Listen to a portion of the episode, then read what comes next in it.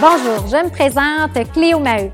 J'ai la chance d'accompagner depuis des années des entrepreneurs dans la croissance de leur entreprise. J'avais envie d'un podcast où on se dit les vraies choses, on est dans l'authenticité et qu'on puisse comprendre le parcours souvent atypique de ces entrepreneurs-là qui font réellement une différence dans la vie des gens. Donc, j'espère réellement vous inspirer. Dans cet épisode, j'ai le bonheur de recevoir Joseph Cadet. Joseph a été pendant plus de 16 ans officier réserviste dans les Forces armées canadiennes, tout en maintenant en parallèle une carrière d'ingénieur au privé. Jusqu'au jour où il décide de démarrer HomeSync, qui se spécialise dans la domotique. Et son plus grand recrutement de ses joueurs clés de cette entreprise-là a été tous ses collègues des Forces armées qui avaient la discipline, le sens du devoir. Donc, une belle histoire, un parcours génial. Bonne écoute.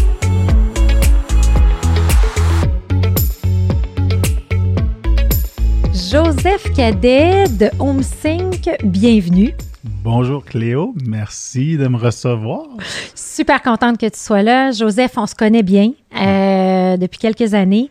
Euh, mais c'était important pour moi de te recevoir ici à ce podcast-là, Histoire d'hypercroissance, parce que je veux faire briller des gens qui ont des parcours atypiques. Et euh, je veux qu'on comprenne, tu un parcours militaire qui t'a amené dans la domotique de maison et maintenant le manufacturier. Fait que je veux qu'on décortique tout ça ensemble.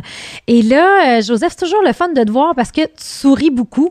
C'est à toutes les fois que je te vois, on a, on a du plaisir ensemble. Fait qu'on débute moi, j'aimerais ça connaître le parcours de Joseph.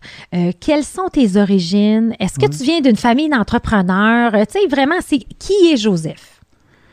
Bonne question. Euh, c'est sûr, certain que avant tout, je suis un immigrant dans l'âme, OK? Donc là, mes parents, c'est des Syriens arméniens qui ont bûché dans leur pays, puis qui ont tout fait en sorte de donner une meilleure vie à leurs enfants.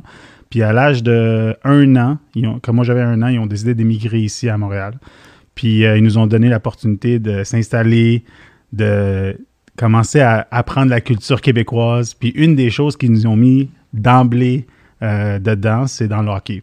Euh, on est trois garçons chez nous, trois jeunes que ma, ma mère rêvait de s'habituer rapidement à la culture québécoise. Puis là, elle nous a mis dans le hockey pour qu'on se. À quel âge tu as commencé le hockey? trois ans trois ans, un immigrant. Vous deviez être les seuls immigrants qui jouent au hockey?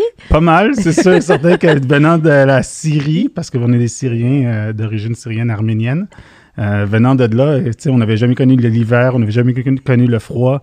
Mon frère avait quatre ans, je pense un mois plus tard après qu'on a atterri ici à Montréal, elle l'a mis dans, elle l'a mis dans, sur des patins, puis elle a dit on, va apprendre la culture québécoise. Puis je pense, regarde, tu t'entends mon accent aujourd'hui, il n'y a rien de plus. Euh, tu peux pas mieux être imbibé que dans le hockey au Québec. Oui, c'est vrai. Pour mm. comprendre euh, la culture. c'est une belle. c'est un beau sport. Beau ah, sport d'équipe, hein? Incroyable, hein? Ben, ça me suit jusqu'à aujourd'hui. Je joue encore deux fois par semaine. Euh, mes trois frères, ben, mes deux frères, nous les trois, on joue encore au hockey. Euh, il n'est pas plus fanatique que nous. Puis pourtant, on n'est rien, on n'est pas des, on n'est pas né ici là. On n'est pas né ici. Fait que tu viens d'une famille euh, qui a immigré ici. Euh, est-ce que, parce que là aujourd'hui, tu as ta propre entreprise, HomeSync, et, mais est-ce que tu viens d'une famille d'entrepreneurs? on, dit qu'on est une famille de travaillants. On travaille très fort. Euh, tu sais, euh, un entrepreneur, c'est souvent, ça sonne sophistiqué, tu sais. Mais pour moi, mon père, c'est un entrepreneur parce que mes parents, en fait, mes parents, les deux, ont travaillé ensemble toute leur vie. Jusqu'à aujourd'hui, ils ont un char, ils ont un téléphone cellulaire. Tu sais, ils sont tout le temps ensemble. C'est un petit peu pathétique jusqu'à un certain point, là. Puis un peu, un peu too much. Même on a peur parfois, comme ils sont trop ensemble. Mais jusqu'à aujourd'hui, ils sont tout le temps ensemble. Puis euh, ils ont fait leur business ensemble. Puis pour un immigrant, une business, c'était comme une tabagie. Ils ont ouvert une tabagie à l'époque, mais tout le temps avec le concept de travailler plus fort puis de pousser la machine. Cette tabagie-là s'est transformée en bureau de poste. Puis là, après ça, avec bureau de poste, ils ont dit, mais on doit pousser encore plus. C'est les premiers au Canada qui ont privatisé la distribution de timbres. Donc, imagine-toi, là, à l'époque, là, les timbres, c'était ce qu'il y avait hot. Il n'y avait pas d'email, il n'y avait pas de ben correspondance à part à travers les timbres. On parle des années 80-90. Puis là, ils ont dit, ben ce qui est hot maintenant, c'est les timbres. Puis ils ont privatisé à l'époque avec le gouvernement Moroni. Là. Ils ont fait des partenaires privés-publics. Ils étaient les premiers au Canada à franchiser la distribution de timbres.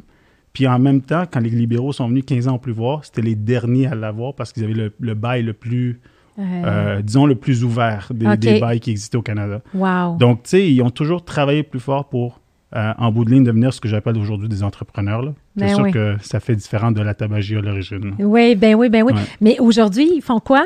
Des retraités dans l'âme. OK. C'est sûr qu'ils vivent les hauts et les bas de la bourse, mais euh, c'est des retraités dans l'âme. tu sais, une des objectifs, un des objectifs, de, encore une fois, de parents immigrants, c'est que de voir leurs enfants réussir, d'aller à l'école, euh, de, évidemment de se caser, comme on dit en bon québécois, de se caser, de se marier, d'avoir des enfants. Puis ils ont vécu, ils ont eu le plaisir de voir tout ça aller. Puis quand est arrivé le temps d'avoir leur petite retraite, ils, l'ont, ils, ont, ils ont profité puis ils ont dit on tire la plug. On tire la plug. Puis ils ont vendu. Ils ont vendu. Euh, ben, ils ont, ils ont fermé lorsqu'ils ont, ils ont été jusqu'au dernier mille, la dernière mille de leur contrat de bail à la place de, de ils, ont, ils, ont, poussé jusqu'à la dernière note parce que eux, comme je te dis, même si c'était des entrepreneurs, c'était quasiment 24 heures sur 24, ils dormaient au bureau, euh, puis ils ont fait profiter non seulement leur, leurs heures au bureau, mais ils nous ont fait profiter nous aussi en tant qu'enfants. On a travaillé souvent là-bas, on a appris beaucoup. Euh, puis je pense que ça a été marquant dans ma, dans, dans ma, dans ma jeunesse, là, mon expérience à, la tabagie. À la tabagie, puis de voir, ben, de voir tes parents. Puis là, maintenant, c'est eux qui profitent des petits-enfants. Tu as déjà trois enfants, toi, d'enfants. C'est très là-dessus. Oui, c'est ça. Fait que là, on a un Joseph qui grandit avec des parents qui travaillent fort. Ouais. Et là, Joseph va à l'école, j'imagine, parce que les parents ont travaillé fort pour que tu ailles à l'école. Fait que quel genre d'études tu as fait? So, euh, moi, j'ai gradué, j'allais au système français à l'école euh, Collège Stanislas euh, à Outremont. Et euh, justement, après l'école, souvent, j'allais travailler. Mes parents avaient leur, leur tabagie était à Place du Puy, là, au centre-ville de Montréal. j'allais souvent en métro, j'allais travailler là le soir et les fins de semaine, évidemment. Puis, euh, ceci étant dit, en étant à l'école, à l'école française, au système français, je suis rentré à Polytechnique à un jeune âge pour faire mon bac en génie électrique. Puis, je suis sorti de là à 21 ans. Donc, oh, wow. j'ai gradué en génie électrique. Ça veut dire que tu es intelligent, ça? Non, c'est vraiment à cause du système français. c'est le système français qui a fait la différence. Puis disons que, comme entrepreneur, on cherche toujours les... L'efficacité. L'efficacité, exactement. Tu sais, how do we get out of it le plus vite possible? Puis une des choses pour moi, c'était avoir mon check in the box scolaire, sortir mon bac, donner la fierté que mes parents recherchaient, oui. le parcours euh, académique euh, qu'ils voulaient que j'aille. Est-ce que je savais que j'allais finir ingénieur? Je pense que c'est de facto, dans les familles d'immigrants, tu es soit ingénieur comptable ou avocat. Et c'était vraiment bon, comme mes trois cousins, là, tu finis médecin. Mais euh, nous, on était the second best, les ingénieurs de ce monde. les ingénieurs de ce monde. Tes frères sont ingénieurs aussi? Oui, les, trois. les trois, trois ingénieurs. nous, on est trois ingénieurs. Mes trois cousins immédiats sont trois médecins spécialistes. OK, OK. À toi de choisir which, which family ben, c'est ça. Mais moi, je viens d'une famille de médecins comme ça. Puis là, vois-tu, mon père rêvait donc qu'on soit euh, tous médecins, là, tu sais, on est trois, on était, trois enfants. Et puis, euh, moi aussi, j'ai fini ingénieur. mais ma soeur, la dernière, elle, c'est une médecin, puis elle est brillante, puis elle fait comme mon père, puis tout ça. Euh, mais là, dans le fond, vous finissez les trois ingénieurs, et là, tu finis à Polytechnique. Donc, tu as tout fait en français. Tu as toujours joué au hockey, travaillé à la tabagie, tout ça. Mais dans ton parcours, à un certain moment donné, tu t'engages dans le côté armée militaire. Oui, exact. Donc, tu sais, quand j'étais à Polytechnique, il y, a, deux, deux, euh, deux types de mentalités. Il y a street smart, puis euh, book smart, tu sais, comme on peut dire. Moi, j'étais plus du côté street smart, parce que j'étais clairement pas book smart. J'avais pas les notes, j'avais pas ce qui... C'est pas là où j'avais de l'intérêt d'aller chercher les notes. Ce que je voulais, c'est d'être différent. Toujours chercher à me démarquer, d'être différent. Puis les stages en entreprise, c'est pas ce qui m'attirait. Donc, ce que j'ai dit quand j'étais à Polytechnique, j'ai dit après la première année, j'ai dit ah, comment, je, comment je vais être différent? Puis euh, j'ai sauté cette opportunité-là euh, d'être, de devenir officier dans l'armée canadienne. Je ne pensais pas que ça allait durer aussi longtemps, mais je me suis joint en 2002. Puis là. as quel âge à ce, moment-là? J'avais 19, 19 ans. 19 ans? 18 ans, 19 ans, oui. OK, mais là, tu sais ce que je veux dire, t'es, bon, et puis là, mais là, d'où c'est qu'elle vient cette idée-là? Là? C'était vraiment euh, be different. Je voulais vraiment être différent. Euh, mais je il voulais y a différentes façons d'être différent. ben, OK, je, je, au hockey, oui. on revient souvent au hockey, OK? Oui. J'étais toujours, toujours leader, toujours le capitaine de mon équipe. Je voulais toujours être en charge, leader l'équipe, driver. J'étais un petit peu un sore loser, comme on dit, un mauvais perdant. Euh, je voulais toujours être sûr d'avoir mon mot à dire. OK. Mais tu sais, tu vas faire ton stage en entreprise, quel mot tu as à dire? Tandis que l'armée me donnait l'opportunité, après 3, 4 mois, 5 mois, de gérer une vingtaine, trentaine de personnes à 19 ans. C'est cette, confiance que je voulais aller chercher, cette profondeur. Surtout qu'on s'entend, j'étais deux ans plus jeune que la plupart de mes, collègues à l'école. Donc, j'avais toujours cette envie de pouvoir me prouver Oui. puis d'aller chercher ce niveau de confiance supérieur pour pouvoir sortir de là un peu plus gagnant et différent que mes Ben, collègues. puis te développer en quelque sorte. Tu sais, tu disais, Ben oui, oui. tu vas être différent, mais d'apprendre quelque chose d'autre euh, Ben, et c'est- tout. C'est comme ça tout le temps dans la vie. Si tu veux, tu veux être meilleur, il faut que tu, il faut que tu travailles. Ouais, Tu veux travailler ouais. pas. Puis l'armée, se lever à 4 heures du matin tous les jours pour aller courir parce que tu es obligé d'aller courir, puis de faire ton lit, puis aller faire tes entraînements, puis aller Oui. faire tes examens, c'est du travail. C'est lourd, c'est difficile. Mais si tu le fais l'effort, le résultat s'ensuit. Ça vient un peu avec l'éducation aussi des parents travaillants. Ouais, exact. Hein, il y a une corrélation là. Mais moi, je connais pas, je connais pas la- le, le système de l'armée, tout ça. Fait que là, quand tu embarques là-dedans à 19 ans, est-ce que est-ce, que- est-ce que tu as terminé? Non, tu n'as pas terminé Non. tes études. Fait que pendant tes études, tu décides d'embarquer euh, dans l'armée. Mais c'est quoi l'implication? Puis comment ça fonctionne, le modèle hybride Ouais. d'étudier armée? C'est quoi? So, moi, je me suis embarqué dans. Il y a deux modèles. Il y a le modèle permanent puis le modèle réserviste, ré- euh, temps partiel. Moi, je me suis embarqué dans le modèle réserviste. Donc, c'est plus l'été à temps plein. Oui. Et l'année longue, c'est les fins de semaine et les week-ends. C'est sûr, c'est pour, un- pour une personne, quelqu'un qui, qui étudie en, en ingénierie, là, c'est énormément d'implications. Surtout en tant qu'officier. En tant qu'officier, tu es directement en charge d'une vingtaine, trentaine de personnes, donc tu as énormément de responsabilités. Et c'est même si l'armée te prétend que c'est quelques jours par mois, dans mon cas, ce ne l'était pas. C'était une quinzaine, euh, parfois une dizaine à quinzaine de jours par mois pour pouvoir assurer les responsabilités que j'avais. Mais il n'y a pas beaucoup de monde qui se lance là-dedans et qui perdure. J'ai quand même perduré un bon bout de temps. Combien d'années au total? tu sais? 16 ans. 16 Ouais, ans? une aventure qui devait durer 3-4 ans a duré 16 ans. Wow! Fait que là, de 19, mettons, on a de 19, fait que là, tu te rends à 35-36, ouais. 35, 36. Et euh, en 2016, j'ai quitté. 2016, j'ai été, j'imagine, au moment de la famille, probablement, ou quelque chose comme Ouais, ça? au moment, au moment du troisième. Troisième Parce que troisième est arrivé, là, c'était euh, c'était un petit peu lourd avec plus, toutes les Ouais. responsabilités. L'entreprise qui prenait aussi son envol un peu plus aussi. là. On en, on vole. Mais là, euh, puis là, ce que j'aime beaucoup aussi, puis ce que tu amènes comme parcours atypique, puis je pense justement, il est unique ton parcours, puis c'est pour ça que tu es ici. Je pense que tout le monde a un parcours unique. Oui, ouais, oui, puis On crée son parcours, mais on, On, a, ouais, crée son sûr. parcours, mais tu sais, celui-là, il- on l'a jamais vu. Là, tu sais, Mm-hmm. j'ai jamais reçu quelqu'un qui était, qui était entrepreneur puis qui a fait 16 ans dans l'armée, là, tu sais, au même moment, là. Puis là, ben, on va, puis là, c'est ça que je veux comprendre, tout ce parcours-là. Mais, fait que là, les, mettons que tu- on reste du côté armée, ça a été quoi les échelons? Puis ça a été quoi? Est-ce que tu as fait des vraies missions? As-tu fait des, tu sais, ça a So- été... so ça, c'est. euh, en fait, moi, j'ai énormément de respect pour ceux qui se déploient en mission. Donc, c'est rare qu'à l'extérieur de du pourquoi je suis rendu où je suis rendu, que je parle de l'armée. Pourquoi? Parce que ceux qui sont allés en mission, j'ai tellement de respect pour eux Oui. que pour moi, c'est eux les vrais militaires. Oui, Moi, personnellement, je suis pas allé en mission. Est-ce qu'il y a des collègues à moi, des gens que j'ai formés ou que j'ai Ouais. que j'ai que j'ai travaillé avec eux qui sont allés en mission? Absolument. Est-ce qu'il y a du monde avec qui j'étais directement impliqué? Oui. Est-ce que j'ai collaboré, contribué comme réserviste? Absolument. Il faut jamais enlever le, oui. le, le- le- le sens du devoir que j'ai accompli pareil ou que mes collègues réservistes avaient accompli. Par contre, les vrais militaires, pour moi, c'est les réguliers, les- la force régulière qui se font ça à journée longue, à temps plein, qui sont toujours à- sur appel, en devoir, et en plus de ça, qui répondent toujours à l'appel lorsque c'est le temps de se déployer.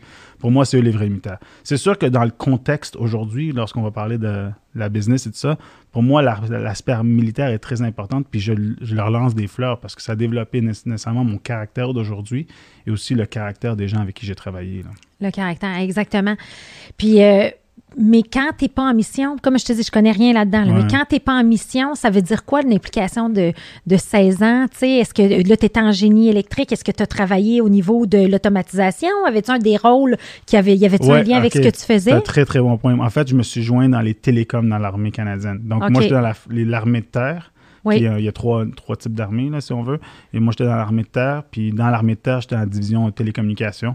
Donc, si tu prends mes, études en génie électrique, spécifiquement en télécom, euh, ça rejoint énormément mon expérience. Puis, mon rôle en tant que tel, c'est de, c'était de bâtir à Montréal une capacité, participer à la capacité du, euh, de développement euh, et de pas de produits de l'équipe télécom pour pouvoir supporter la réserve à Montréal.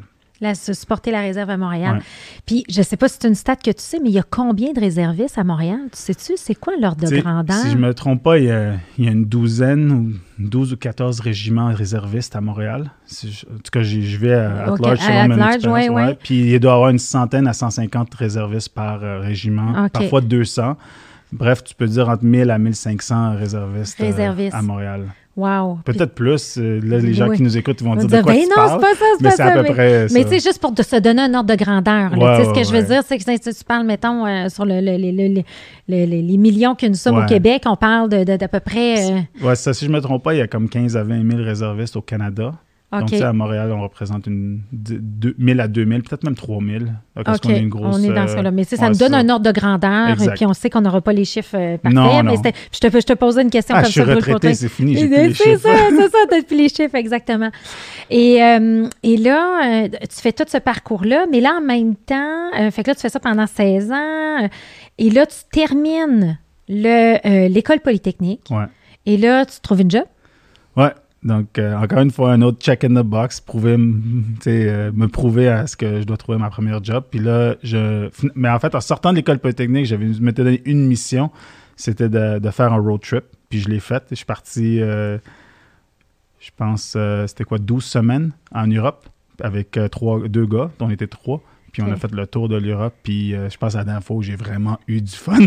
Parce que depuis, j'étais une machine Oui. à, à suivre un plan de match de vie que je me suis, que je me suis mis. Puis je me suis pogné une job en automatisation industrielle. Donc, on, euh, on va voir un petit peu plus tard le lien avec euh, ce que j'ai bâti comme entreprise. Mais je me suis pogné une job en automatisation, automatisation industrielle. Puis euh, c'est une très belle expérience. Euh, c'est une expérience déjà dans les ventes à la base en tant que, si tu veux, Sales Engineer euh, Application Specialist. Là. Oui. Puis le but ultime, c'était de designer des solutions d'automatisation industrielle pour les grosses manufactures au Québec. À l'époque, là, il y en avait pas un peu plus qu'aujourd'hui, là, mais Ouais. les grosses manufactures au Québec qui cherchaient à se innover. Là. Fait que ça, c'est bon. Fait que là, tu as fait combien de temps dans ce- cet Ça emploi-là? fait deux ans et demi, trois ans, trois ans. Deux ans et demi. Puis après ça, tu arrives chez Belle.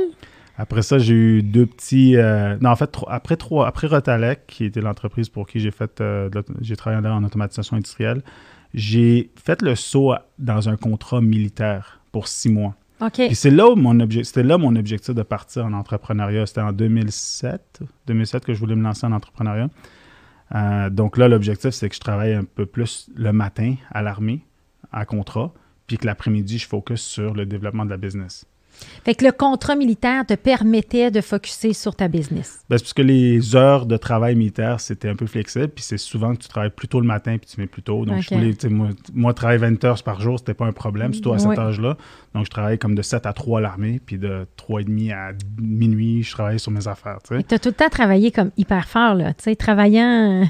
Puis en même temps, je faisais ma maîtrise à ce moment-là. Puis en même maîtrise temps, en, en business? en- ben, J'étais à l'école polytechnique encore en gestion de projet technologique. ouais. OK, gestion de projet technologique. OK. Ouais. Ah, ben, je savais pas. C'est bien, ça. Et là, euh, mais là, quand tu dis euh, ton idée de business, tu sais, là, ton idée de toi devenir Ouais. entrepreneur, j'aimerais ça que tu m'en dises davantage. Est-ce que tu as eu un déclic à un moment donné? Euh, Est-ce que c'est depuis que tu étais jeune que tu avais le goût de partir? Tu sais, comment, explique-moi, là, dans la tête de Joseph, l'idée de devenir entrepreneur, ça vient d'où? So, c'est sûr et certain qu'il faut que je retourne à- au moment où j'étais derrière la caisse à la tabagie. là. À, à 13 ans, déjà, je servais des clients. Ouais. Je comptais l'argent. Je, je mettais l'argent. Je, je closais la caisse. Tu sais, closer son année fiscale, ben, je closais la caisse à chaque jour. Euh, Puis, à ce moment-là, j'avais des responsabilités un peu plus accrues qu'un enfant aujourd'hui, on lui donnerait. Pourquoi? Parce que je pense qu'on est trop conservateur aujourd'hui. On on- on- on n'est pas aussi- autant ouvert que, en tout cas, mes On parents. surprotège nos, pa- On nos enfants. Exactement, Ouais, on est dans une culture comme ça. Ouais. Exactement. Donc, à ce moment-là, tu sais, j'avais 8 ans, 9 ans, je prenais le métro puis j'allais travailler chez mes parents. tu sais. Aujourd'hui, 9 ans, je laisse même pas mon enfant devant la rue jouer avec sa bicyclette dans une rue, dans un croissant. là. Podcast. Podcast, exactement. tu sais. C'est- c'est- c'est- les, les- les jours ont changé. Je pense que c'est la faute, un petit peu de notre faute en tant que parents. là. C'est pas la faute des ouais, enfants. ouais. Mais somme toute, tu sais, je dois remonter à, à cette période-là où j'ai passé beaucoup de temps euh, à, à pas être en entrepreneur, mais à opérer une business avec mes parents. Ouais, ouais. Et tu sais, ils ont, ils ont évolué à travers le temps. Puis moi, je me suis toujours questionné, tu sais, qu'est-ce que je vais faire plus tard? Puis l'ingénierie, c'était juste un check in the box. Littéralement, Ouais, il fallait que je l'aille juste par principe.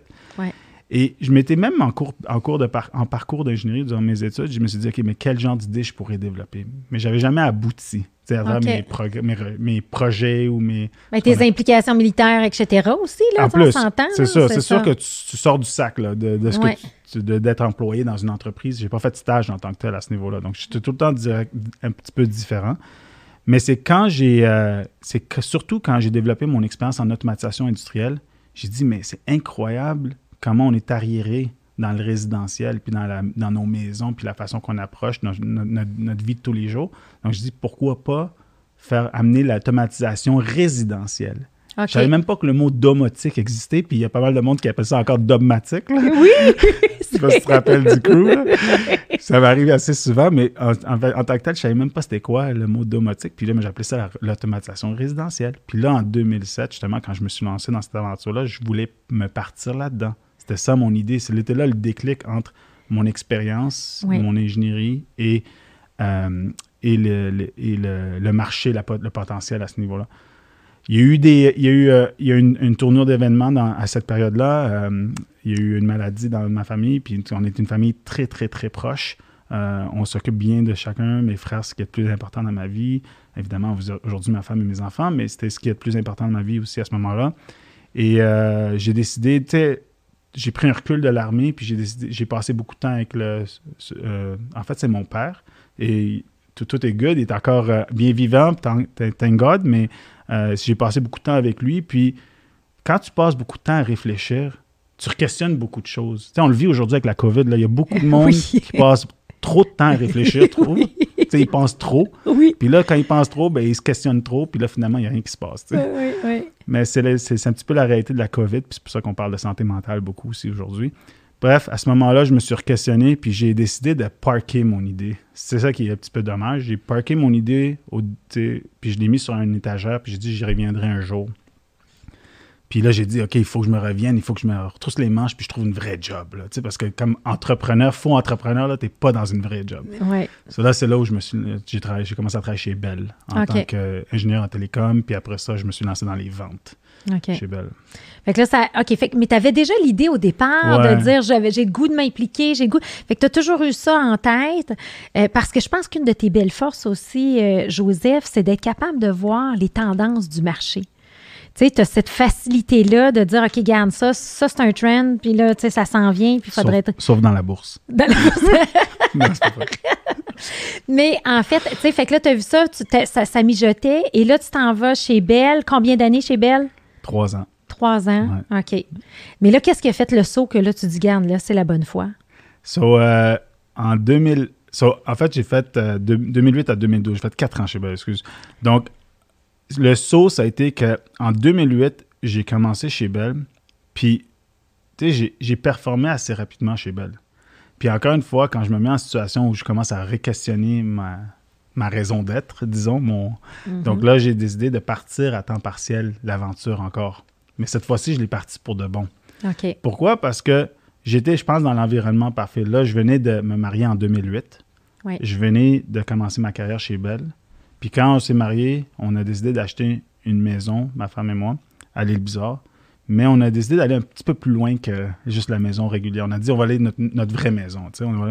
Mais ça a été un très bon move. Pourquoi? Parce que je suis allé dans un quartier un peu plus huppé. Je me suis permis un petit peu la, game. Puis là, ça m'a permis aussi de me donner confiance pour partir la business dans, chez nous. Comme on dit, partir la business dans mon garage, dans mon, dans mon sol, je l'ai vraiment fait. Pendant trois ans après ça, 2009 à 2012, là, j'ai roulé la business de chez nous. Mon salon et mon salle à manger, il n'y en avait pas. Là. C'était, mon showroom. Il y avait euh, nos pièces de démo, il y avait nos bouquins. Puis tu, as vu un petit peu avec quoi qu'on deal. C'est le fun. Mais disons que ma femme, à la fin, était, était tannée de voir sa salle à manger non existante.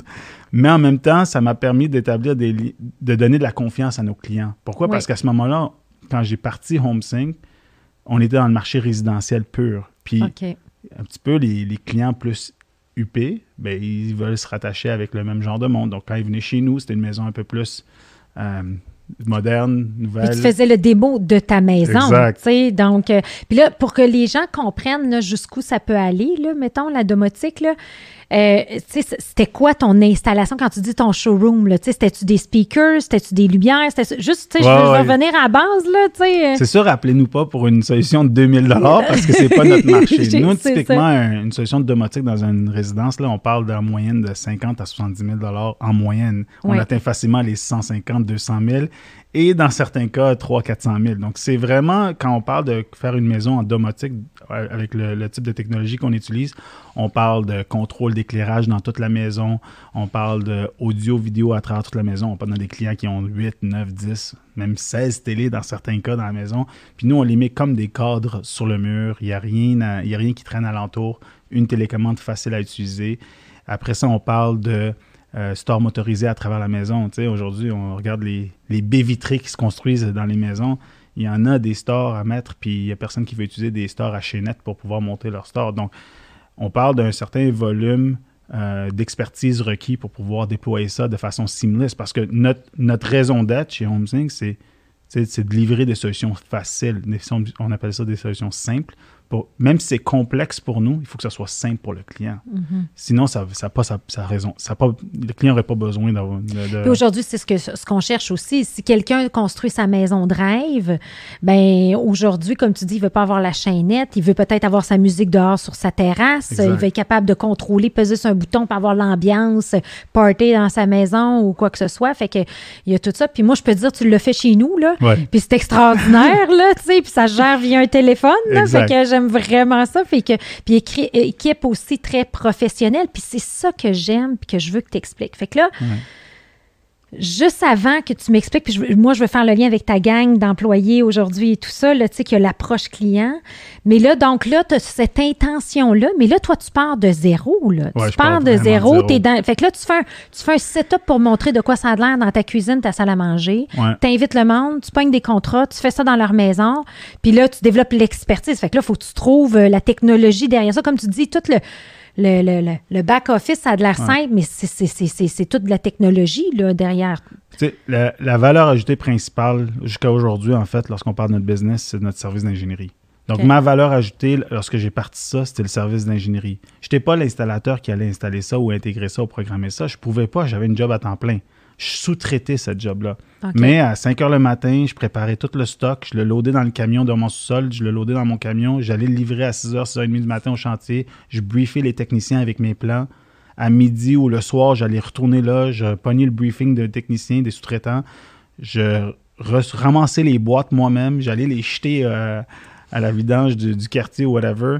Puis le soir, je devais retourner mes appels aux clients, refaire des plans, monter les dossiers, puis recommencer le lendemain. Donc, c'était des journées très chargées. La réalité, c'est que la valeur ajoutée principale, c'est le service d'ingénierie. Et euh, donc, en bout de ligne, c'est ça, je pense, qui a donné le vote de confiance à nos clients. Et jusqu'à aujourd'hui, je pense que c'est ça qui nous suit encore. C'est ça qui vous suit. Là, c'est à quel moment que tu as décidé de dire, regarde, ça suffit, puis je me lance à temps plein?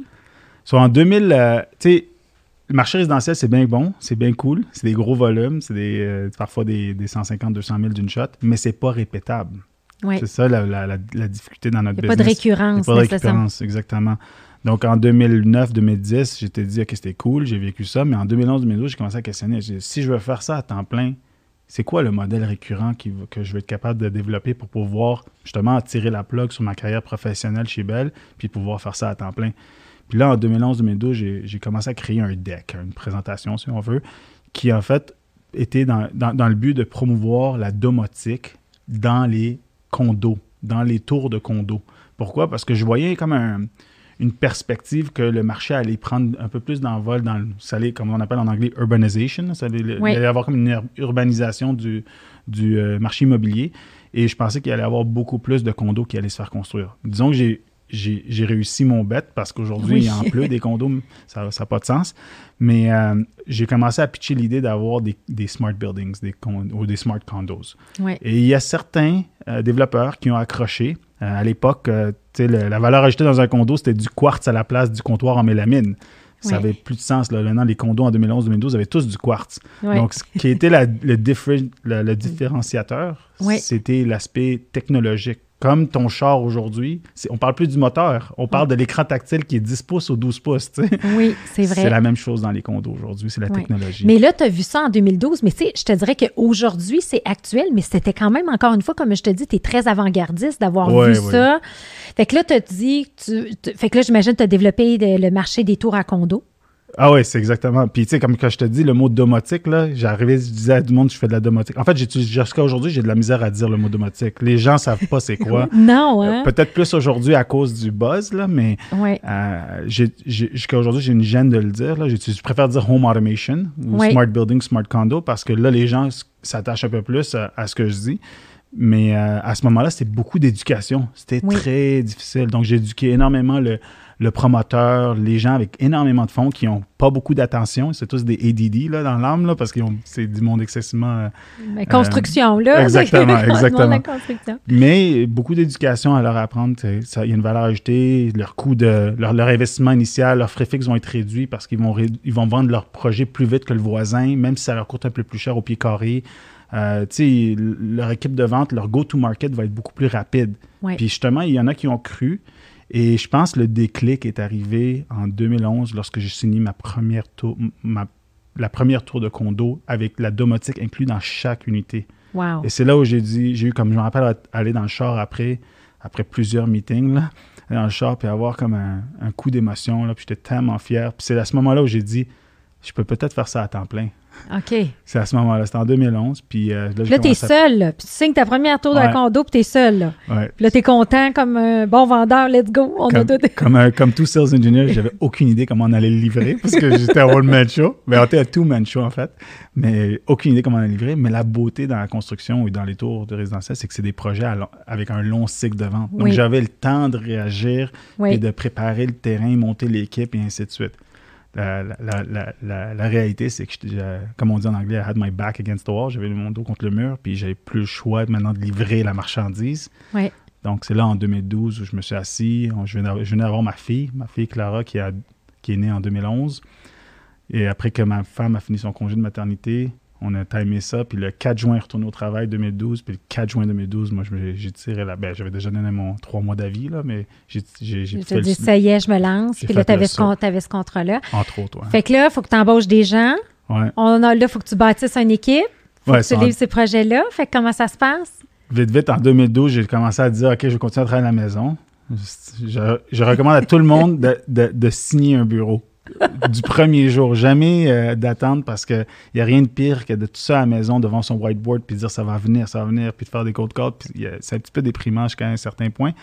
Mais euh, ce n'est jusqu'en 2013 que j'ai finalement signé un premier bureau et que j'ai embauché le, premier employé euh, en 2013. Et comme on sait, la domotique, ça s'apprend pas à l'école, il n'y a pas de cours pour ça. C'est pas un cours de comptabilité où tu engages un comptable, puis du jour au lendemain, il ouvre QuickBooks, puis il sait comment ça, ça marche, right? Non. Donc, les gens n'avaient pas le background ou les compétences du, dans le Même si tu fais du génie, là, je dis n'importe quoi, mais tu sais, du génie, le, automation ou tu sais, des, des, des, des, électriques ou même pas, ben, pas... Tu peux, tu peux toujours développer quelqu'un, mais pas du jour au lendemain. Il y a trop, euh, il y a trop d'éléments différents, distincteurs. Tu sais, c'est un monde d'intégration, right? Donc là, tu viens intégrer de l'audio, de la vidéo, de l'éclairage, des stores. Euh, il n'y a personne qui connaît tout ça en sortant de l'école. Un comptable va comprendre tout ce qu'un comptable va comprendre. Les états financiers, Exactement. Puis on ouais. Mais il ne va pas aller jusqu'à... Euh, un, un, gars qui sort de l'école en génie, tu vas pouvoir le développer. Puis c'est ça notre force, c'est qu'on a pu développer le monde, mais on a on pouvait pas en sortir de l'école et de partir à la machine tout de suite. Donc là où tu les as trouvés, tes employés?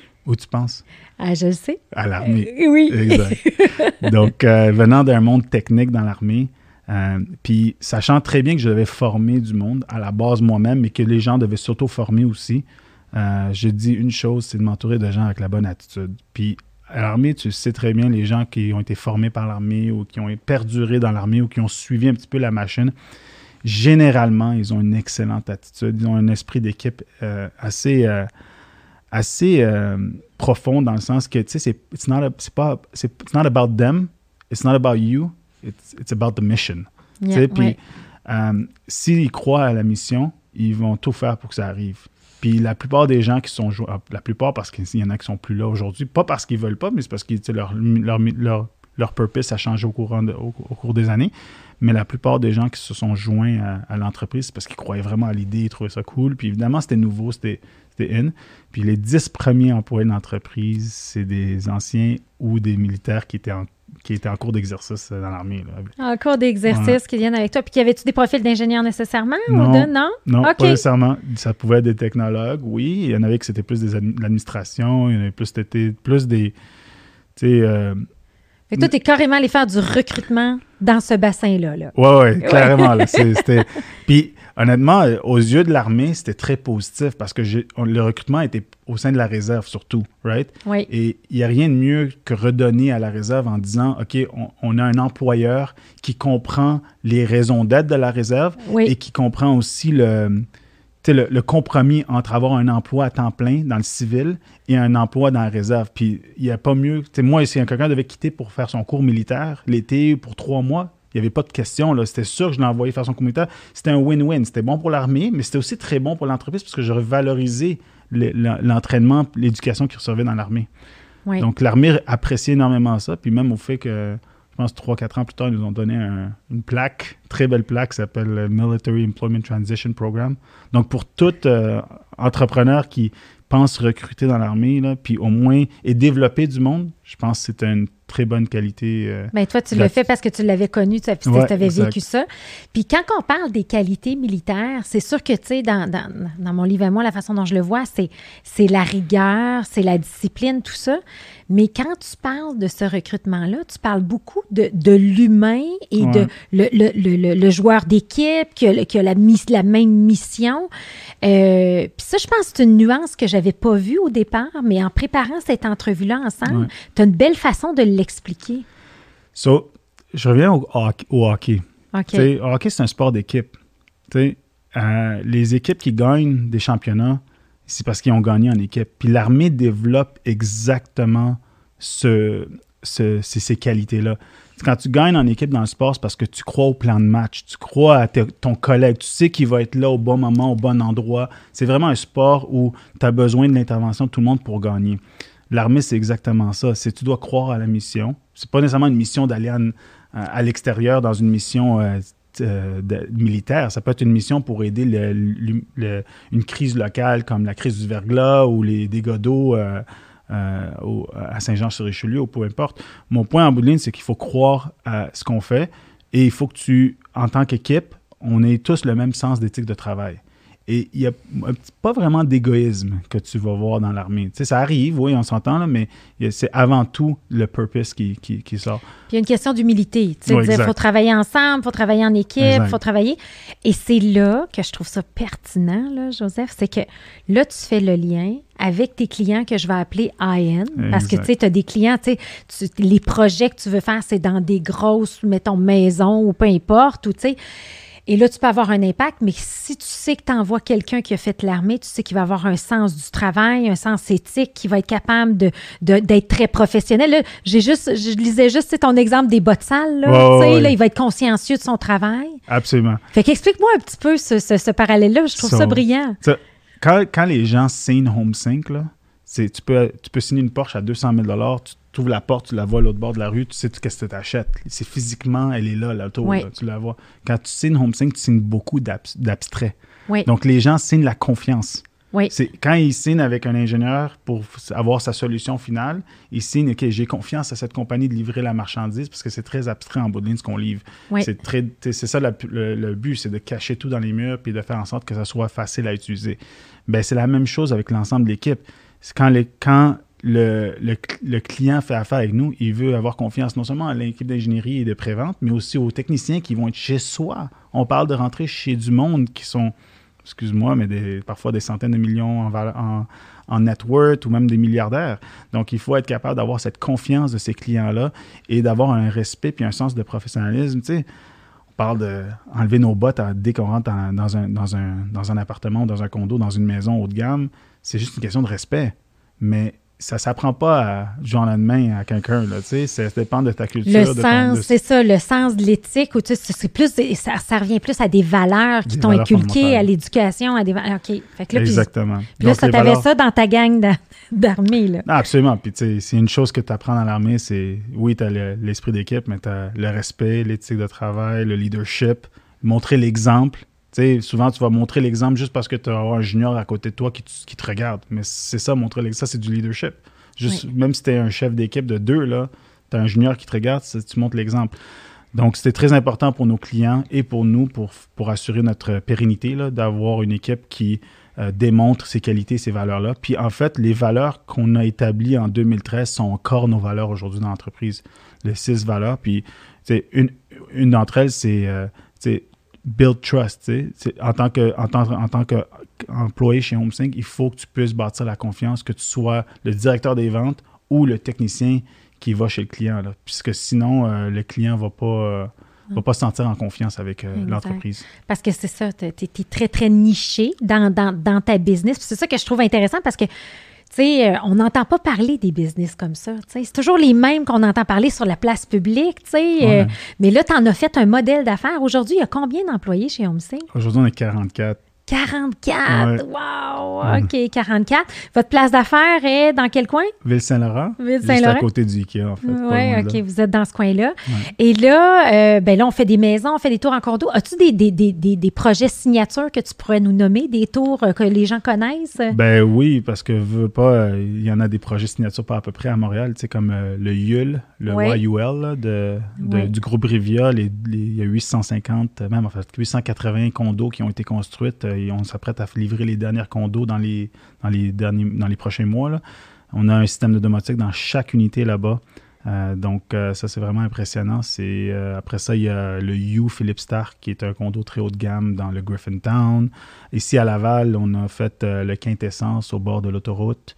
de, la 440, qui est aussi un, projet assez haut de gamme. il y a quelques années, on a fait ça. L'île Paton, on a fait des projets. On vient de finir l'Aqua Blue. On est en train de finir l'Aqua Blue au bord de l'eau ici.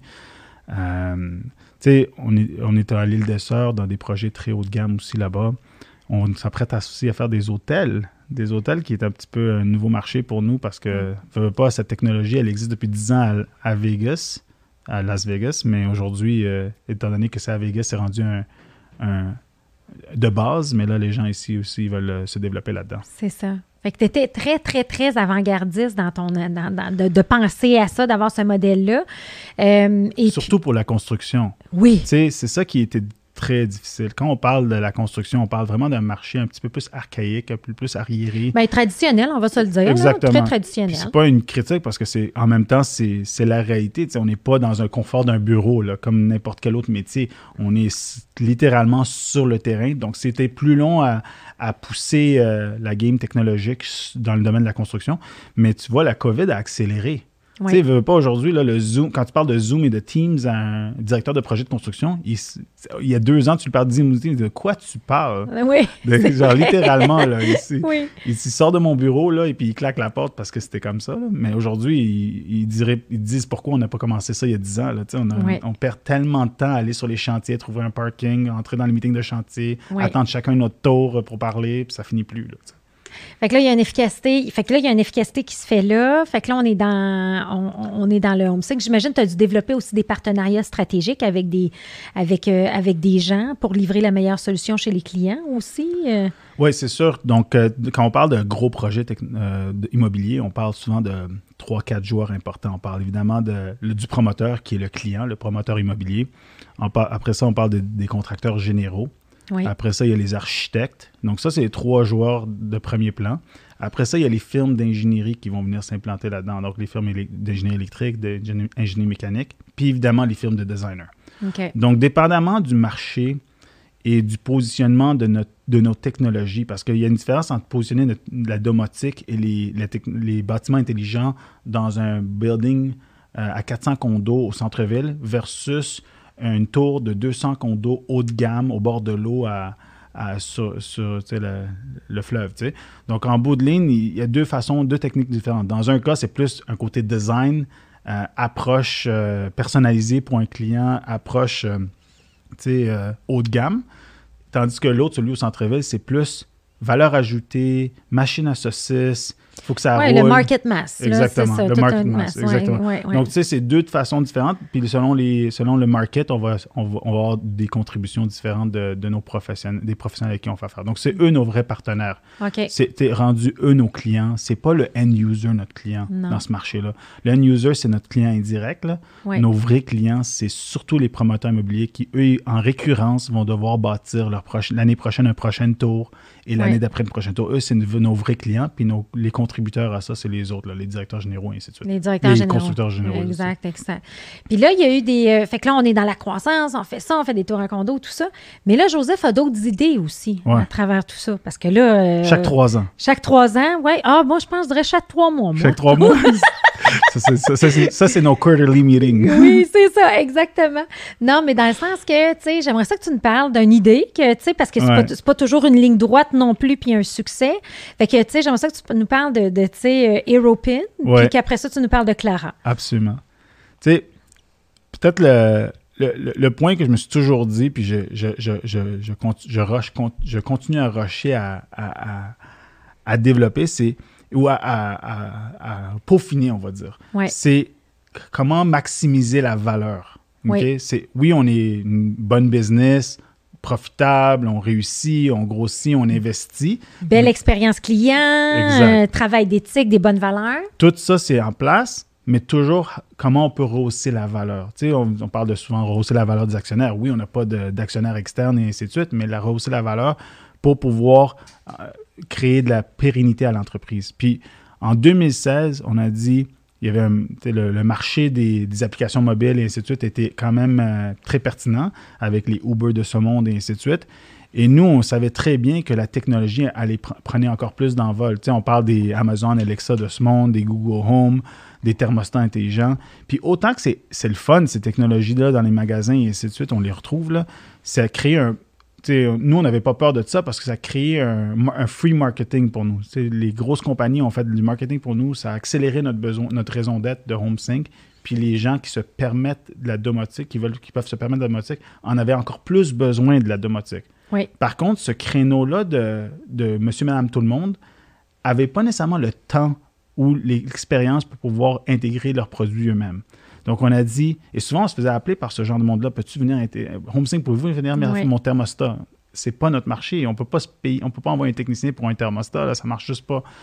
Donc là, on a décidé de créer une plateforme qui s'appelait HeroPin, qui est un petit peu le Uber pour des techniciens sur demande. Puis ça, ça a explosé au début. Je sans joke, là, on a eu 700 techniciens sur notre plateforme. Après 4 mois, 5 mois de développement, on l'a développé. On avait un partner app, on avait un user app pour les clients, monsieur, madame, tout le monde. Puis on avait 700 techniciens. Il y avait, tout le monde voulait devenir un technicien sur la plateforme. Fait que l'idée, puis là, mettons pour que je comprenne, moi, je m'en rappelle quand, Ouais. quand je me suis divorcée, je déménageais dans ma maison, je suis seule, pas personne pour installer ma télé, connecter ça avec mon système de son, tal. qui j'appelle? Toi, l'idée, c'est de dire, regarde, moi, je vais faire une application, je vais commander un technicien live là-dessus qui va venir m'aider à installer ça chez moi. C'est exactement C'est ça ça. le Tu allais principe. sur l'application, un peu comme Uber, euh, tu, tu mettais ta demande, puis là, il y avait un des techniciens qui donnaient leur prix, leur disponibilité, tu choisissais lequel. C'est comme le Kijiji ou le Uber des, des, OK. des- des- des Fait techniciens que là, sur tu demande. ça, t'en as 700, OK. Puis, euh, veux, veux pas, ça a levé rapidement. Pourquoi? Parce qu'on avait beaucoup... tu sais, le- le- le- les technologies prenaient plus d'ampleur, mais il n'y avait pas les, les ressources pour pouvoir aider le, public. Donc, les médias, ils ont sauté sur cette idée-là. Ils ont don- nous ont donné beaucoup d'amour médiatique. Puis, ça a créé un gros buzz. Et même, ça a créé de l'attention au niveau des venture capital, tu sais, les, les gens qui pour le financement d'une entreprise. Euh, mais euh, on, veux, veux pas, euh, il y a toujours un buzz en technologie ou en application. Puis là, euh, on vit un petit peu les, on vit un petit peu les, tourn- les points tournants de ça, c'est que c'est, euh, ça dure pas. Ça dure pas s'il n'y a pas l'argent qui est mis sur la table pour pouvoir faire le marketing. La commercialisation, la commercialisation, devient l'enjeu primaire. C'est pas que la technologie est pas bonne, mais tout est le- la, la, la game est dans la, la- la commercialisation. Puis il y a une grosse différence entre faire de la commercialisation B2B versus B2C. Oui, lorsqu'on parle de faire de la commercialisation au public, là, ça en prend de l'argent. oui. Et euh, c'est pas quelques millions, là. C'est des dizaines, voire plus de millions pour pouvoir atteindre le public et le public de masse. Et euh, ceci étant dit, on a décidé de ne pas poursuivre l'aventure avec les venture cap. Pourquoi? Parce que les conditions étaient, étaient un petit peu atroces. Là. Il fallait que je laisse tomber HomeSync, puis il fallait que je sois dédié à 100% à ça, puis on n'était pas prêt pour ça. Et on a décidé de laisser la- la- la- la- le produit rouler par soi-même, puis éventuellement, ça s'est éteint. On a éteint la, la plateforme, puis on a, on a, mais on a gardé la structure d'entreprise pour pouvoir développer notre prochaine aventure.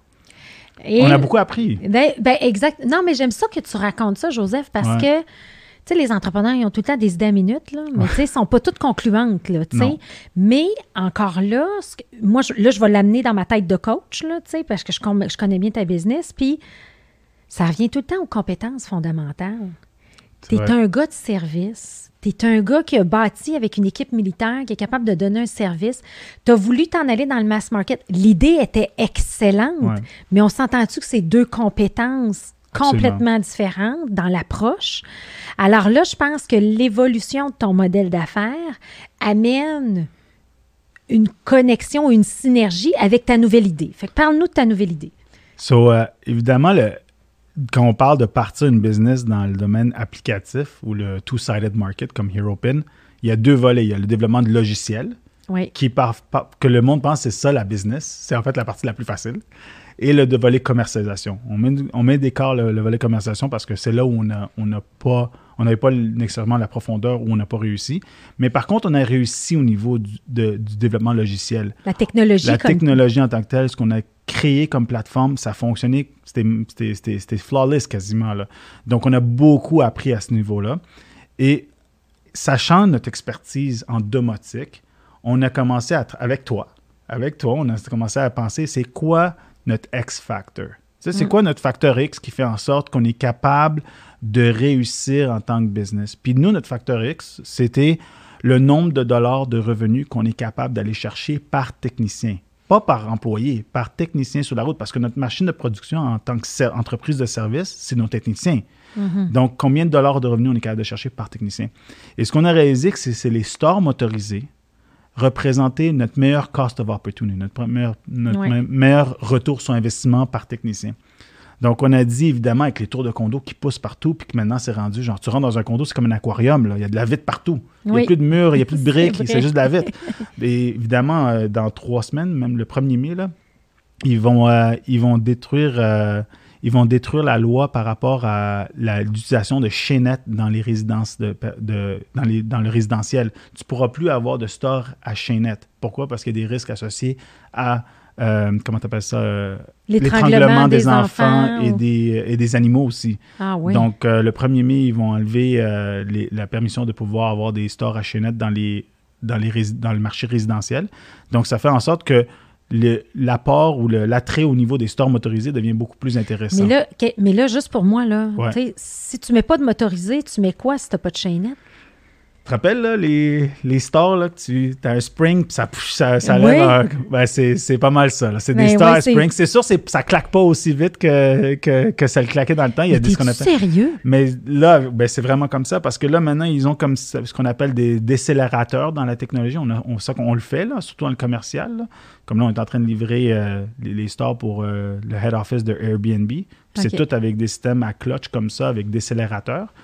Mais cette technologie-là ajoute un coût. Donc, les ben stores manuels qu'on a euh, utilisés par le passé, ils étaient pas mal moins chers que les stores avec ces décélérateurs. Ben Donc là, le gap entre les stores motorisés qui ont pris un petit peu, qui sont un petit peu moins chers qu'ils l'étaient par le passé et les nouveaux stores manuels qui sont paraissent plus cheap mais sont plus chers, il est un petit peu plus réduit. Donc là, il y a une belle opportunité de marché. Belle opportunité. Et sachant notre facteur X, sachant aussi le virement dans le marché, il y a, en 2019, on a décidé de pivoter dans la manufacture de stores pour pouvoir se desservir, premièrement, à travers HomeSync, mais aussi pouvoir s'étendre à, s'étendre à travers le Canada. et euh, de revendre nos produits, nos, nos produits de store à d'autres partenaires comme HomeSync à travers le Canada. Parce que HomeSync, c'est une entreprise de service. Même si on voudrait grossir à travers le Canada, on est un petit peu limité par notre... Euh, L'expertise, le siège social, etc. Puis, tu sais, des, des, tours à condo où il y a une limite à ce qu'on peut faire. Puis, des maisons de luxe, il n'y en, a pas 450 non plus. Euh, tu sais. Euh. Puis, à Toronto, euh, ici, on ne représente même pas 10% du marché de Toronto en matière de tours de condo et ainsi de suite. Tu sais, je pense aujourd'hui, il y avait un article il n'y a pas longtemps là, qui disait qu'il y a plus de 244 cranes à Toronto, le plus haut nombre de cranes, crane en français. Oui, les, les voyons, les les grues, là? Les grues, les grues exactement. Il y a plus de 244 grues à Toronto seulement. Le plus haut nombre de taux en Amérique du Nord. Va être à Toronto. mais... Présentement. Donc, tu sais, c'est sûr que pour nous, on va aller chercher, saisir une part de ce marché-là. Puis la façon de le chercher, c'est de revendre nos stores à des entreprises comme HomeSync à, Toronto ou ailleurs à travers le Canada. C'est ça. Fait que là, puis tu connais le besoin de ces entreprises-là parce que tu en gères une.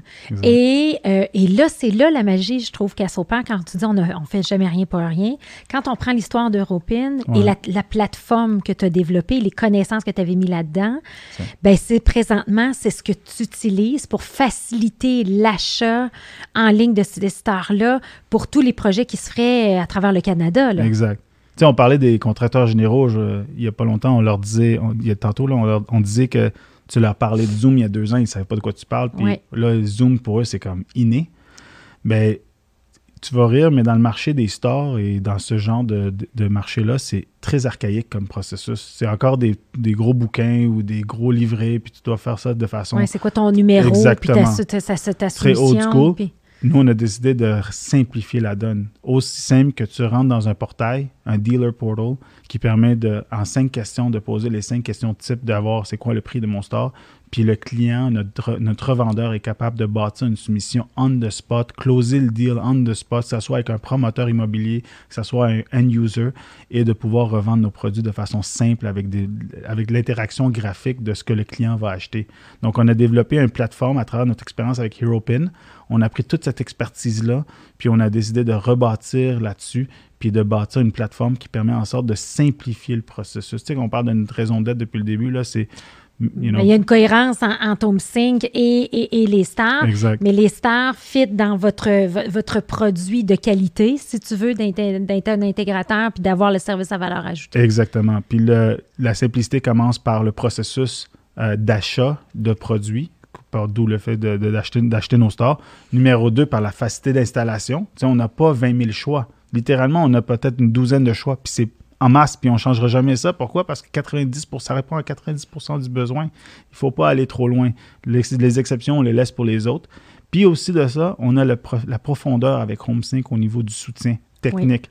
Donc, nous, notre, notre objectif, c'est de, garder cette profondeur-là pour pouvoir supporter le marché euh, technologique en matière de store motorisé. Avant, un store, c'était du tissu. Oui. Aujourd'hui, quand on parle d'un store, ce n'est plus le, tissu qui est l'aspect euh, différenciateur, là, c'est plus le côté technologique qui est le, moteur et ainsi de suite. Puis là, quand tu parles de facilité, là, par exemple, parce que là, tu peux en shipper partout au Canada. Mettons que je commande ça, puis tu sais, ça, là, tu en shippes partout au Canada.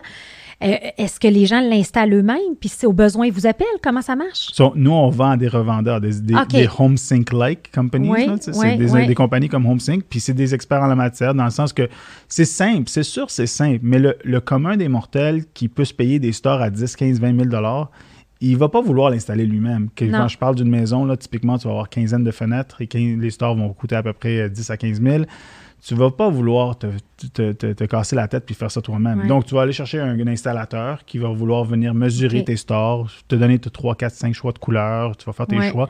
Puis après ça, venir programmer le tout pour toi, un petit, un petit service à valeur ajoutée, un petit peu comme HomeSync fait dans ce marché-là. C'est ça que HomeSync fait. Donc, c'est ça, le, c'est ça notre, notre, modèle. notre modèle d'affaires, c'est d'aller chercher ces, ces, ces intégrateurs-là à travers le Canada qui vont être capables de, de, revendre notre produit. Et venant de ce marché-là, notre, notre, raison d'être, on parle de for dealers by dealers. Home c'est un dealer à la base. Donc, euh, l'objectif, c'est de pouvoir, euh, sais, on est capable d'amener cette profondeur-là en matière de ouais. mais, mais on entend parce que là, tu sais, un de mes clients, c'est euh, South Shore, donc, tu sais, Jean, Jean, Laflamme, qui ben, a voulu réinventer le panier bleu puis faire quelque chose d'un petit peu plus extraordinaire et plus, pas juste un, carnet d'adresses, là, mettons, mais amener un petit peu plus de profondeur. Et ben, je pense que c'est le premier à être approuvé sur cette plateforme-là. Absolument. Fait que, explique un peu, tu sais, c'est le fun parce qu'il y a de l'encouragement ici au niveau. Mais, mais l'idée, c'est que c'est acheté ici par des gens du Québec puis vous êtes capable de l'installer. C'est-tu comme ça que ça va fonctionner? L'idée de South Shore, euh, Jean Laflamme, euh, est, est, excellente. C'est vrai que le panier bleu était juste un, bottin téléphonique. Euh, c'est sûr que le gouvernement voulait bien faire, mais la réalité, c'est que c'est pas ça que le marché a besoin. Le marché a besoin d'une plateforme transactionnelle avec un pouvoir. Tu sais, le Québec avait la chance d'avoir une visibilité publique. Tu sais, ils sont sur les médias à tous les jours. Ils auraient pu dire voici la plateforme transactionnelle que vous deviez utiliser au public ils l'ont pas fait. Donc là, Jean Laflamme a sauté sur l'occasion puis a dit euh, nous, on va le créer pour le marché euh, québécois. On a, on a déjà le reach, on a déjà les tentacules pour pouvoir livrer à, une certaine, à une certaine audience, dont le Québec. Ils veulent aussi aller à travers le Canada. Et ils ont donné la, chance à certains partenaires de s'attacher à leur plateforme et de pouvoir revendre un petit peu à la Amazon, mais pour les besoins québécois. Et euh, nous, évidemment, on a sauté sur l'occasion. On a tout de suite été approuvé. Ben, on a été bien positionné pour être approuvé. Et ça reflète, ça miroite beaucoup leur raison d'être. Ils sont, dans, ils sont dans le mobilier, eux autres. Et les stores, ça, ça, vient s'attacher souvent à une pièce, dans, un, dans une maison, dans une chambre ou peu importe. Donc, c'était facile de, voir, euh, de voir notre, notre, ajout à leur plateforme. Et on était. Euh, on était les premiers ben, C'est le fun. Fait que là, c'est comme. Fait que là, dans le fond, on a, euh, on a HomeSync, on a la raison d'être, on y est venu y coller. Puis moi, c'est ça que j'adore des modèles d'affaires puis de comprendre les entrepreneurs. Fait que s'il y a de nos auditeurs qui sont en train de travailler sur quelque chose puis qui ne voient pas la lumière au bout du tunnel, c'est pas perdu. Il faut juste le rattacher, revenir à la base même dont on veut rendre ça simple. On est les experts, on a l'ingénierie, on a la discipline, on offre ça. De quoi on peut rêver pour HomeSync? Et Joseph et son équipe pour le futur? So, euh, c'est sûr que j'aimerais ça que HomeSync continue d'être un joueur clé dans le domaine du smart building. C'est sûr que le smart building va prendre beaucoup plus d'ampleur. Comme les, les, dix dernières années, on parlait de du smart condo. Euh, évidemment, on parle de, systèmes plus fermés euh, dans chacune des unités. Mais dans un cinq ans, dans, dans un avenir très rapproché, pour les dix prochaines années, là, on va parler de connectivité à travers le bâtiment. J'arrive au coin de la rue, le lobby me reconnaît, j'arrive à l'ascenseur, il sait exactement qui je suis, quel étage je dois aller, il n'y a plus de boutons, il n'y a plus de puces, surtout maintenant avec le COVID, puis le, fait qu'on ne veut plus toucher quoi que ce soit. Euh, tout, va être un petit peu plus dynamique avec l'intelligence artificielle. Donc, on pense qu'il va y avoir une couche d'intelligence artificielle qui va être amenée dans un bâtiment pour pouvoir euh, non seulement offrir tous les bénéfices de, l'efficacité énergétique, mais aussi d'aller chercher toute l'efficacité d'expérience client. Tu sais, quand tu arrives à ton auto, ton auto te reconnaît, ça débarre la porte, euh, tu n'as plus besoin d'avoir une clé. C'est toutes des choses fondamentales qu'on prend pour acquis aujourd'hui, mais que quand on regarde le, milieu immobilier, c'est encore un petit peu encore archaïque. Donc, on pense que c'est là où il va y avoir une évolution. Et ce que je rêve pour HomeSync, c'est que ça fait, ça fait comme 10 ans qu'on parle de smart building, puis qu'on parle de ce rêve-là. Je pense en, en 2015, j'avais parlé d'une vision 2020, puis je parlais déjà de ça à un promoteur immobilier. La différence, c'est que c'est plus maintenant nous qui éduquons le client. Maintenant, c'est le client qui le demande. Parce que le marché est rendu mature, il, veut ça. Et euh, les clients le demandent. Et ce que je rêve, c'est qu'on soit positionné correctement pour pouvoir prendre part à cette vague-là et de pouvoir offrir le bon, la bonne service à valeur ajoutée pour, ces clients-là, puis pouvoir euh, ajouter euh, la, couche d'intégrateur que le client a besoin d'avoir pour que ça fonctionne. Je veux aussi dire, et c'est important que nos clients ne coupent pas les coins ronds. C'est très important. dans l'éthique professionnelle. Ben, c'est parce que souvent, dans le domaine de la construction, euh, il y a une vision qui est faite deux ans d'avance. Puis là, le jour de la construction, il y a ce qu'on appelle le processus de procurement. Puis lorsque tu arrives au processus de procurement, on, coupe dans les coups. Et souvent, ce, que, ce qui coupe, c'est des choses comme ça, mais c'est, ça, fait faire des, ça fait des solutions incomplètes. Et quand on a des solutions incomplètes, ben, ça fait qu'on est comme pourquoi on a investi là-dedans? Ben, moi, je reviens, euh, tu sais, c'est que t'es, une, une semi-solution, ben, tu vas être semi-content. Exact. Puis t'es mieux de ne pas avoir de solution. C'est mieux de pas avoir de solution. C'est mieux de ne pas avoir de solution que de tourner les coins Mais la différence, c'est qu'on est dans la croisée des chemins. Là, les clients veulent avoir ça. Nous, on a les bonnes, la bonne approche, la bonne solution, la bonne expertise. Et là, maintenant, le processus de procurement va s'en suivre pour pouvoir euh, assurer que les, les, projets arrivent à bout. Euh, oui, à, terme, avec la valeur ajoutée que tu veux leur donner, puis le mind, toute l'intelligence que tu mets dans tes projets avec ton savoir, ton ingénierie, ton équipe. Excellent. Fait que Joseph, euh, ben longue vie à HomeSync. Moi, je vois tellement un beau potentiel. Et euh, ben oui, je suis curieuse de voir c'est quoi ta vision des, smart buildings. Là, je suis sûre que tu vas être encore avant-gardiste. Tu vas trouver tous les trucs. Tu vas amener ça dans ton équipe. Donc, euh, ben merci. merci Et puis, si on jamais on veut te rejoindre, c'est quoi le, site web? Si on a des gens là, qui sont prêts à investir là, de la qualité pour faire une bonne job, c'est où qu'on peut vous rejoindre? C'est HomeSync sync.ca. .ca. Excellent. Ben, merci beaucoup, Joseph. Merci à toi.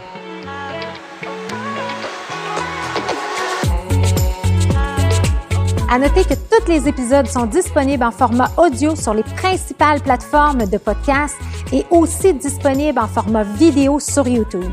Si ce podcast vous a inspiré, sachez que vous pouvez retrouver tous les outils utilisés par ces entrepreneurs à travers une boîte à outils que j'ai cumulée au fil des années. Tout simplement vous rendre sur hypercroissance.com slash outils. Pour en savoir plus sur Hypercroissance, n'hésitez pas à nous suivre sur les réseaux sociaux. On partage une panoplie d'informations, d'articles, d'outils pour vous aider dans votre croissance sur les réseaux sociaux. Et si ce podcast vous a plu, ben, je vous invite à le partager avec quelqu'un à qui ça pourrait être utile. Merci et à bientôt.